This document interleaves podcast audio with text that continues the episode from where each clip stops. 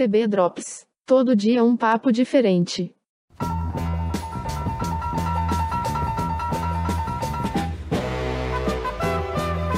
Olá, tudo bem com você? TB Drops no ar mais uma vez, trazendo pílulas de informação, cultura, divertimento para o público do podcast Texto Brasileiro. Hoje nós vamos falar um pouquinho sobre teatro, o teatro online. É teatro ou não é? O que é o teatro feito à distância? É possível é, reviver a experiência do palco, do contato com a plateia, através do computador ou da televisão? Vamos falar um pouquinho sobre esse assunto que divide opiniões de muita gente. O Estado de São Paulo publicou no caderno Aliás na sua página online, eu não, não tenho acesso à versão impressa, estou aqui com a versão online do caderno, aliás. Uh, uma matéria falando sobre teatro online.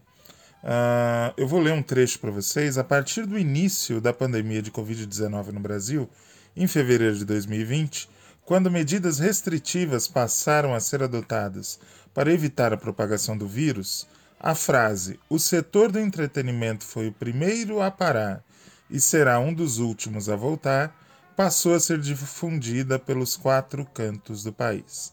A matéria continua uh, mostrando como diversos profissionais da técnica, tanto do palco quanto do, de trás do palco, dos bastidores do teatro, uh, profissionais que tiveram que se reinventar, procurar outras coisas para fazer. Uh, alguns foram para outras áreas, como principalmente o audiovisual, a indústria do audiovisual. Uh, mas os atores, como é que eles fazem, né?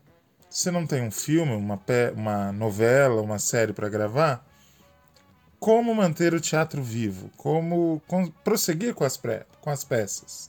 Como prosseguir com o trabalho no teatro?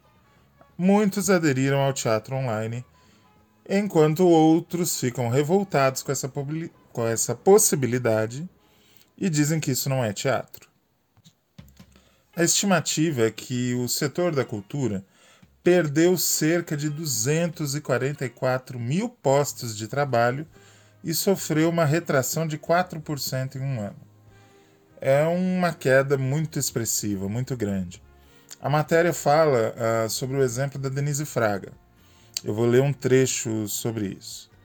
Do mainstream ao underground, os artistas se viram na necessidade de adaptação para seguirem com seus ofícios.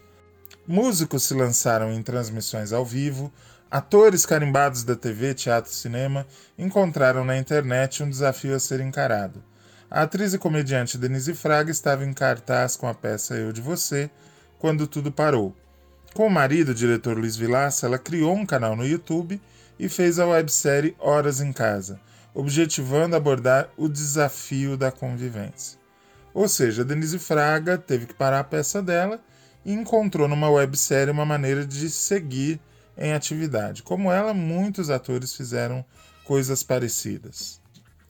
Houveram várias leituras de espetáculos uh, feitas nas redes sociais, notadamente Instagram e Facebook, uh, e alguns espetáculos realmente feitos para serem encenados na internet.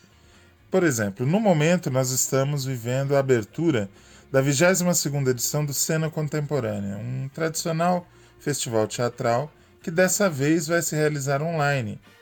Uh, ele começa hoje, vai até dia 10 de julho e terá um total de 14 espetáculos apresentados dessa maneira, de forma gratuita e online, via YouTube, o site oficial do festival e a plataforma Zoom. Essas informações são do Correio Brasiliense. Em alguns locais, como por exemplo São Paulo, o teatro presencial já voltou. Uh, o que não voltou foi a coragem das pessoas de se lançarem uh, numa aventura em busca de entretenimento sem terem a segurança de que vão voltar descontaminadas para casa. Portanto, as peças digitais seguem fazendo sucesso em locais assim. Por exemplo, em São Paulo, o Teatro Folha está fazendo um festival de peças digitais uh, mostrando Shakespeare e Da Vinci para crianças. Uh, os ingressos custam 10 reais, é um festival infantil e está acontecendo digitalmente por conta dessa pandemia. Ou seja, uh, o teatro sempre encontrará uma maneira de atingir o público. Muito embora muita gente não concorde com essa solução. O grande diretor teatral Amir Haddad, fundador e diretor do grupo Tá na Rua desde 1980, uh, completou 84 anos. Aliás, completou não, vai completar amanhã. E afirmou à Folha de Pernambuco uma coisa muito polêmica. Teatro virtual é como sexo por telefone. Vai contra a natureza. Ele deu uma entrevista no apartamento onde ele mora, em Santa Teresa, com vista para a Baía da Guanabara, e disse o seguinte: eu vou complementar a frase que eu disse. Teatro virtual não existe. É igual a sexo por telefone, vai contra a natureza. Não sou um voyeur. Se tem uma suruba rolando, eu caio dentro.